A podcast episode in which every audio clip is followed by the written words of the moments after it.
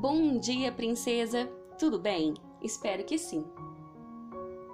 Nesta manhã, eu gostaria de ler com você um versículo bem pequenininho que está lá no livro de Provérbios, capítulo 31, verso 26, que diz assim: Fala com sabedoria e ensina com amor.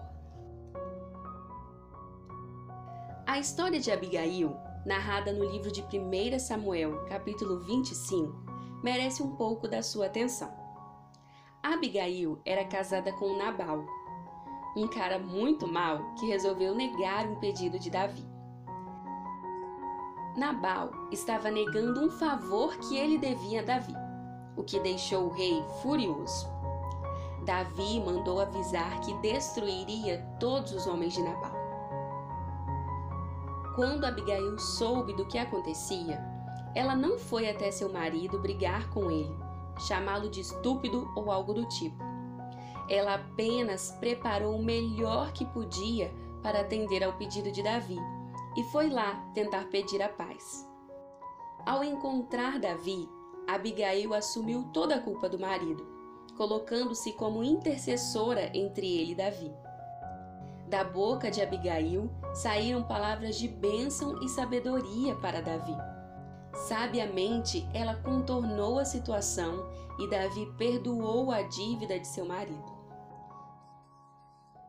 Naquele dia, Abigail não apenas conseguiu a paz que a sua casa precisava, mas também livrou Davi de ter tomado uma decisão desastrosa que magoaria o Senhor.